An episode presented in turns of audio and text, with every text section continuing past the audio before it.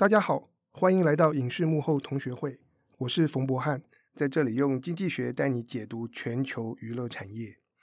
在我们的节目里面，我们的主轴是影视，但其实大家想一想，影视其实是一个非常跨界的艺术呈现，它涉及到故事、表演、服装，然后场景，还有音乐。所以在我们今天节目当中呢，就特别邀请到一位非常跨界的来宾。来跟我们聊一聊一些跨界话题。他是谁呢？他是金格唱片的音乐总监林伯杰老师，跟大家打声招呼。冯老师好，各位同学会的同学们，大家好。其实伯杰老师，我知道你是很多古典音乐的导聆人，是。其实也不止古典音乐，嗯、我们之前有在网络上看过你的课程跟演讲啊，其实横跨了艺术、电影、建筑，其实生活和文化。所以我想，我们今天因为我是经济学背景，是你是音乐的背景，我们就先聊一聊音乐史里面的经济和经济史里面的音乐。因为谈到我每次在看这个从中世纪到文艺复兴这段时间音乐的发展啊，从我的角度，我会在想一个问题，嗯，就是在过去那几百年当中的这些音乐家或创作者。他们是怎么吃饭的？所以他们的投入艺术是不是会需要有人赞助？是。其实现在我们讲到音乐家也好，或者是甚至啊，跟音乐家、电导演啊或演员，我们常常把它归类叫艺术家。有时候你会觉得艺术家哇，好像高高在上，好像不可一世。其实，如果我们把时间往回推数百年、数千年之前，其实这些艺术家们，其实在当时只是算是一个工匠的地位。OK。他就是哦，就像做皮件的、煮饭的这些，只是一直到一个非常关键的是法国大革命之后，平民的崛起，像在那时候的贝多芬，他才把自己的音乐创作当作是艺术来讲。可是，在他之前，无论是他之前的莫扎特，或甚至各界比较熟悉的巴哈、韩德尔，其实他们大部分都算是工匠这一种职务。不过，我们今天讲到工匠，常常想到说是。他背后有个老板，对，然后要他做什么，他就做什么。问题是，这些音乐跟艺术的创作是有这种创意的成分，是需要你全心的投入。那听命行事能够做到这样的成果吗？是，其实您可以看一看，像我们现在看到的，您去到国外，你看教堂的这些雕塑，或您去美术馆看绘画、听音乐，其实绝大部分最早的艺术创作都是为宗教而服务的，所以是功能性的。对，所以中世纪时期，谁来供养或是来赞助这些艺术家？或者我们讲工匠，其实绝大部分都是教会。OK，对，所以你在教会里面，他资助了这些人。像葛利果一世，他曾经讲过：识字的人看圣经，不识字的人看绘画跟雕塑。所以，我们为什么去西方的教堂，你会看到有那么多的雕塑，在讲一些哦圣经的故事等等，你都会发现到艺术的创作一开始都是为宗教而服务。那像这些教堂里面的这些艺术创作，是谁在主导啊？是对，比方说，我们今天要做一段影片，它可能是导演在指挥，对，或者是我们做一个设计，比方说一本书的包装，它是编辑，所以我们有一个这个产品经理人在统筹一切。那以前是这些艺术家他们。自由发挥他们的创意吗？还是谁在带领他们？我觉得带领的人其实就跟现在一样，所有的的最重要的都是来自金主。那从中世纪开始，金主就是教会。所以当我们去到梵蒂冈，像赫赫有名的西斯丁礼拜堂，我们可以抬头看到米开朗基罗所画的《天地创造》或者《最后的审判》，那时候都是教廷请他们来绘画。来画出让大家一看就看得懂的《创世纪》到底是怎么来的，最后的审判会是什么样？所以那个金主的品味会影响到我们最后看到对，所以中世纪我们刚刚提到，一般都是教会来主导，他等于出钱，我养你们这些工匠来帮我绘画，帮我创作音乐。到了文艺复兴时期，就是不太一样了。文艺复兴时期，在特别是从佛罗伦斯开始，那那些有钱的人，他们开始影响力可能胜过了教会。所以说，变成是贵族在这些用赞助的方式，或是直接我买你的画，或你帮我画那些啊我需要的绘画，那就又改变了金主身份，就从教会变成了王公跟贵族。那这些王公贵族赞助音乐艺术，嗯，他们求的是什么？自己开心？一开始是真的是自己开心。举例来讲，梅迪奇家族，大家知道文艺复兴是从梅迪奇家族开始的。那那时候他们可能要自己做礼拜，在自己自家礼拜堂，我需要画一些画，所以说像波提切利就帮他们画了这一个三博士来朝这一幅名画。可是他不在教堂的时候，他家里要装饰啊，所以他可能就画了春、维纳斯的诞生这些以希腊罗马神话为主的。那像歌剧的诞生也是很有意思，当时就是贵族们说，我在家里我要看表演，那你就帮我把原本是用演戏的方式加入音乐，就诞生了现在我们听到用唱的方式来讲故事的歌剧。那在家里表演有办法做到我们现在看到歌剧的效果嘛？还有乐团、有合唱团、对对对，声乐家，他们真的是这样？对，一开始真的，你可想在贵族王宫里面，他们虽然也许有钱可以养一个管弦乐团，但是像现在我们看到歌剧要动员像一部电影那样子，各式各样层面，所以一开始的制作规模或者是演出的规模都比较小。可是大概大概在十七、十八世纪的时候，特别在意大利的威尼斯开始有了民间的歌剧院。那他就开始可以公开售票的方式来走。那这时候欣赏艺术、看表演，就不单单只是贵族的权利而已。平民老百姓有钱，我就可以来。那所谓的平民老百姓，他们算是中产阶级吗？对，甚至还是富豪、呃。对，甚至穷人都可以。所以说，我们去到欧洲歌剧院，你会看到最高级的就是那个包厢的座位，都是王公贵族，你才有钱人。一楼的。就是死老百姓们，哦、他们这样这样子。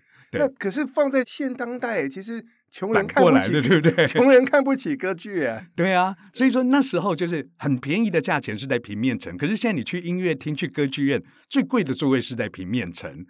远一点的才不是。可是大家去想，那时候的歌剧院也好，音乐厅也好，其实有一部分是社交的场所。OK，所以说可能王公贵族在那边，平常也没认真在听。反正晚上我没娱乐嘛，没有电影可以看。我们现在晚上看电影，就等于他们晚上去看歌剧，所以在里面可以聊天。男生可能比谁带的小三比较漂亮.女生比谁的珠宝比较大颗。OK，那其实我很好奇，柏杰老师，嗯，到底平面层跟这个楼上哪里的声音效果比较好？当然说声响效果是平面层比较好，平面层比较好，对对对，所以现在已经改变了，最贵的票价。当年的平民其实还蛮幸福。对 啊，可是你要想，我们想的那种剧院包厢，它真的就是封闭式的，所以你在里面你要做什么事情，其实都可以。所以我们在很多电影里面，您可以看到，如果在讲。古代两百年前的戏发生在歌剧院，像《教父》里面，或者是《四海兄弟》，黑帮要杀人，他们大部分都坐在包厢，有人可以进来跟他讲我干掉了谁，这些这样。对，其实现在看电影还是对对，还是会看到这样。那我很好奇，那个十七、十八世纪歌剧院可以兴起，然后等于是做商业的营运，是表示那时候大家的经济发展已经能够支持。对，可是毕竟歌剧院或歌剧演出，它需要。整合各种各样不同的 talent，嗯，然后大量的金钱跟资源，所以歌剧院到底是怎么兴起？谁带头做了这个整合的事情？是前面刚刚我提到，十八世纪的时候，第一家民营的歌剧院在威尼斯诞生，很快它就变成了欧洲晚上娱乐的主力。那这就是一直到后来才会被电影院所取代。所以我们可以把这一个歌剧院视为一个。制作公司虽然他们自己一家歌剧院，他就要养他们自己的，不管是唱歌的班底、乐团、工匠、做假发的、做服装的，那基本上他们就是一个制作公司。这有一点就像是电影公司那样子的概念。那这跟我们台湾现在我们说台湾的国家表演场所，不管是台北的两厅院、台中的国家歌剧院或高雄卫武营，那他们就不是一个制作公司。有时候他们比较像是出租的包租公，Okay. 我有一个场地，我租给你们来演出。但我之前看了一些产业报告，其实美国的很多歌剧院，嗯、像大都会歌剧院，他们其实本质还是制作公司。对，他们要养这么多的班底，所以说像。二零一九年疫情一爆发的时候，他们马上就先 fire 这些他们的乐团啊，他们的工匠。哦、对，那时候因为没有演出，他们就没有收入来源，所以他们最早的最多的经济收入当然是卖门票。可是像以现在来讲，制作费用越来越高。以刚刚老师您提的大都会歌剧院，其实他们一年的营运成本大概要到三亿美金那么多。那其中有两亿，大部分都是有钱人的赞助，三分之一是票房收入，三分之二是有钱人的赞助，这样子。OK，所以即便现在这个大家经济已经很富裕了，光靠票房是远远不能够支撑对这个歌剧表演。所以在当年呢，十八世纪的歌剧院也是。票房之外是需要赞助，对，有些当然就是就像刚刚我们提到的包厢，我可以卖包厢，一年你要给我多少钱？那我这个包厢随便你用这样子。那当然，它还有像我们去欧洲的歌剧，你会发现很多有餐厅、有酒吧这些周边的服务在那边，那这都是他们的收入来源。所以歌剧院等于是当年的一个娱乐中心，是。然后从产制的一端，它带动了各种各样的。艺术的创作的发展，然后以及周边区域的经济。对，所以我们去到欧洲，你去玩，发现说最热闹的地方通常是在歌剧院，不管是餐厅、酒吧，甚至您到巴黎歌剧院最旁边就是拉法叶百货公司。OK，哎、嗯，我还没有机会去过，真的很想去。教授大部分在美国那边。对对，我对美国，我对美国比较熟。嗯哼。不过聊了这么多，我其实也很好奇一件事情，就博杰老师，你涉猎非常广的领域，然后博古通今，没有？所以我们回到影视好了，你在追剧的时候，你都在关注这个戏剧的哪个面向啊？其实我常常听冯教授您的节目，那我在听您的 podcast 里面，当然您很重要的放在剧本的上面。其实以我个人来讲，我非常在乎剧本，就是到底它吸不吸引人。而以我自己，因为对于音乐跟艺术比较有兴趣，所以我最重要的，我喜欢看的可能跟历史。比较有关联，跟艺术比较有关联的题材，所以像这几年因为疫情的关系，没办法到处跑，所以原本我可能很少看影集，但是那时候可能都看美剧吧，早期。那后来当然因为这几年在家里的时间比较多，韩剧啊、日剧啊、Netflix 的这些等等的，那我发觉就是以现在来讲，我们可以看到很多这一种。奇幻文学也好，来做改编的，或是历史，那这些都是我个人比较偏好的方向。我想，奇幻文学一个代表就是《冰与火之歌》，嗯，之后改编成《权力游戏》。是。那前阵子 HBO Max 还推出了他们的前传《龙之家族》，所以你有看吗？有有有有看，看到越后面越好看。OK，是。那《龙之家族》呢，值得推荐。他们的前传是，就是最后那一幕，就是两个家族他们之间的争夺。对，嗯、那在这个权力游戏的背后有什么好玩的是发现？是对，奇幻文学其实是很特别的，它是从中世纪来衍生出来的一种文化。那我们会发现，像老师一定非常了解，我们在看西方的奇幻文学，特别是现代的奇幻文学，应该就从魔戒。这一个开始。那你会发现它架构就是在中世纪那种平行时空当中，所以说大部分的人他的武器就是剑，就是刀，就是弓，不会有枪啊这些的诞生，那只是在添加了魔法跟这一个龙啊等等的这一种方式，所以。奇幻文学，我觉得到现在成为欧洲在拍影集或电影一个主流，它其实这个脉络都可以从自古到今的演变，这有点就像我们的武侠。为为什么很多奇幻文学喜欢挑中世纪？我觉得那个年代有什么魅力吗？我觉得那个一个年代的魅力就是它是一个大家还不是那么熟悉的地方，而且。如果今天我们两个要对决，大家都掏枪出来，一下就解决了，就没有什么吸引人的地方。那可是想中世纪那种落后的时代，还是要靠冷兵器在这边对决的时候，如果能够再添入一些魔法的施行，或者是龙啊、怪兽这些等等，那相对于对我们来讲，在看的上面就非常吸引人。对，这难怪我从小我比较喜欢看斗剑。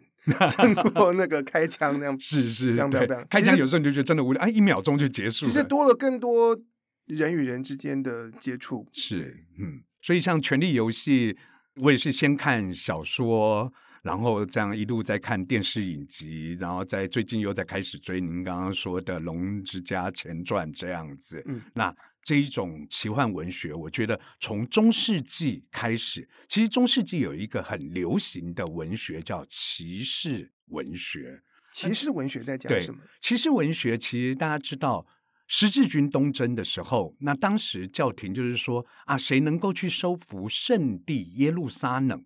那这样子，我就可以封你为什么什么的这种方式，所以在中世纪有长达两百年，将近九次的十字军东征。那这时候呢，很多人他原本可能就是王公贵族生下来的老二、老三，那这些人他们不可能有封邑，也不可能去继承爸爸妈妈的这一个遗产或者是封号，所以他们就去东方去攻占，想要功成名就。慢慢的就发展出这一种骑士文学，像大家最熟悉的《亚瑟王传奇》，它就是一种骑士文学的代表。另外，像法国的史诗《罗兰之歌》，西班牙的《西德之歌》，那这些都是奇幻文学的开始。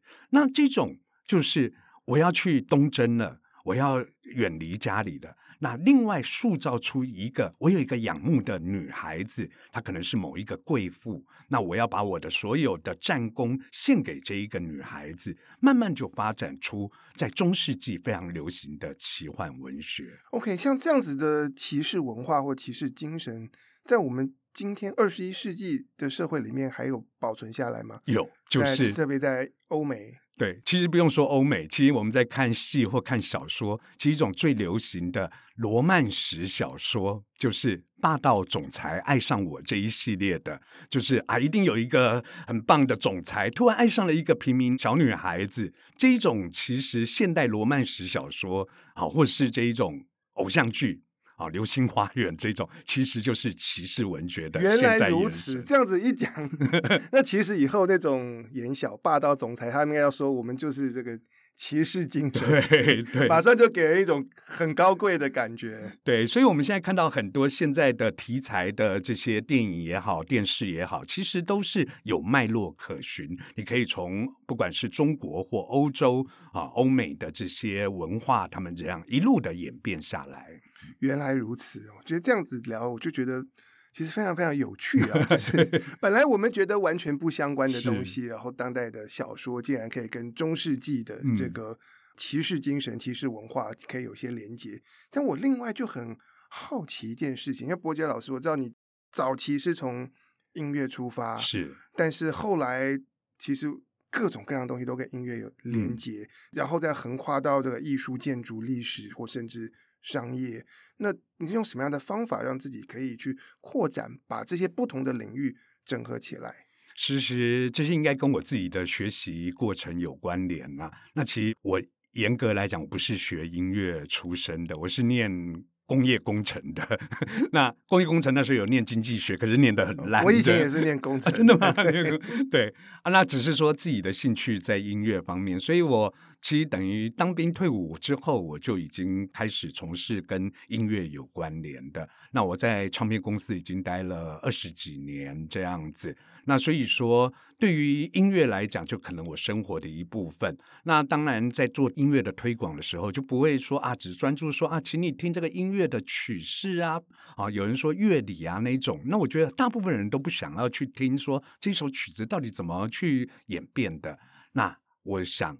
对于大家来讲，如果能够产生共鸣啊，音乐跟电影之间的关联，音乐跟建筑，甚至生活上面跟旅游、跟看电影、电视能够产生关联，那才能够吸引大家去了解艺术、爱上艺术。OK，会不会因为我们都不是科班出身的，所以我们来看到这些音乐艺术的时候，特别是从一个整合的角度，啊因为我觉得现在的我们的教育，嗯，常常分科分的很细，没错，对。对，音乐系就专注在音乐，然后美术系就专注在美术，嗯，对，在这样的情况之下，如果一般人就是我们是一个爱乐者，或者甚至是想要投入从事这个。影视或是广义文化内容创作的，他们是不是需要能够建立这个能够把不同类型的这些东西整合在一起的这个涵养？这样的素养要该怎么培养？对，我觉得在艺术的创作，今天无论是你是一个创作者，或是你是一个欣赏者。很好的，就是我们其实都是站在巨人的肩膀，继续在往前看或往前创作。那这些艺术的知识的累积，其实就是我们在创作的时候的底蕴。有时候你在看电影的时候，就像刚刚我们提到的，当您看到一个韩剧，那个永远都是这个有钱的财阀的儿子爱上了一个平凡小女子，那你就可以去跟中世纪的这一种去做联想。你看到提姆这些电影的艺术风格，我们叫哥德式的艺术风格，你也可以去套回到中世纪后期您看到的哥德式艺术。所以，只要说艺术的知识您更加的深厚了解，其实无论自己在进行创作或是在欣赏，我觉得对于我们在生活上面都有很大的帮助。这边就让我想到，我曾经在看美国。关于影视创作的教科书，他们就写到说，其实世界上没有真正的原创。嗯，我们今天大家在看到的故事，其实古今中外几百年前、一两千年前都有过，只是我们现在用不同的形式来诉说人类已经拥有的这些故事。是，是不是因为这样，所以我们对过去的了解，或者是找到一个方法来？对于不同的年代的文化艺术的了解的累积，是可以帮助我们在今天更加做好创新的工作。是的，没错。所以说，举例来讲，大家最熟悉的西方爱情经典《罗密欧与朱丽叶》，你可以看到这个两个世仇家族的年轻男女的爱情悲剧，在现在您可以无论从音乐角度，像是电影《西城故事》，或者你看很多，其实都脱胎自这一种古代的爱情悲剧。然后这样衍生下来做变化。对，其实讲到这个莎士比亚，我后来看到很多的现代戏剧都是以他为原型，像是《狮子王》，对，它的本质还是《王子复仇记》，就是《哈姆雷特》。然后那个 Netflix 的第一部原创戏剧《纸牌屋》，嗯，它的那个主角是以那个马克白是作为人物原型。不过谈到这里。波杰老师，听说你有在制作一门线上课程，是可以帮助大家来把各种不同类型的艺术触类旁通。是，最近我正在制作这一个标题叫做“从音乐出发，航向艺术旅程”。那意思就是希望，就是说。很多人都喜欢看电影，很多人都喜欢听音乐。那往往我们都只是片面的知道说啊，这一部电影什么好看，故事内容是什么。可我们希望是透过有系统、有脉络的方式为大家介绍。那既然我的专业是从音乐开始。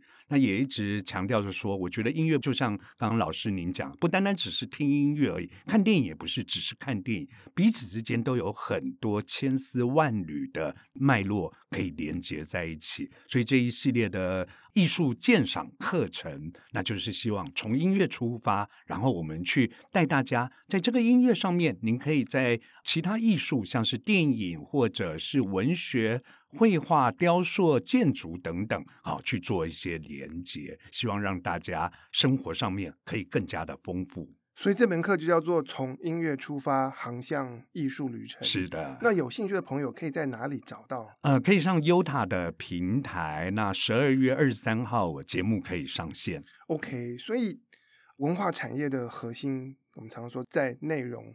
那内容其实取自于我们的生活，然后需要过去常年所累积的文化底蕴。那也很期待你的课程可以带大家把对于这些音乐艺术从看热闹变成看门道，然后让我们每个人有机会来累积自己的文化底蕴跟文化资本。那我们今天很谢谢波杰老师来到我们当中，跟大家聊一聊啊各种非常跨界的话题。谢谢博翰老师，谢谢各位朋友。以上就是我们今天的内容，希望你喜欢，请大家给我按赞、追踪五颗星。我是冯博翰，影视幕后同学会，我们下次见，拜拜。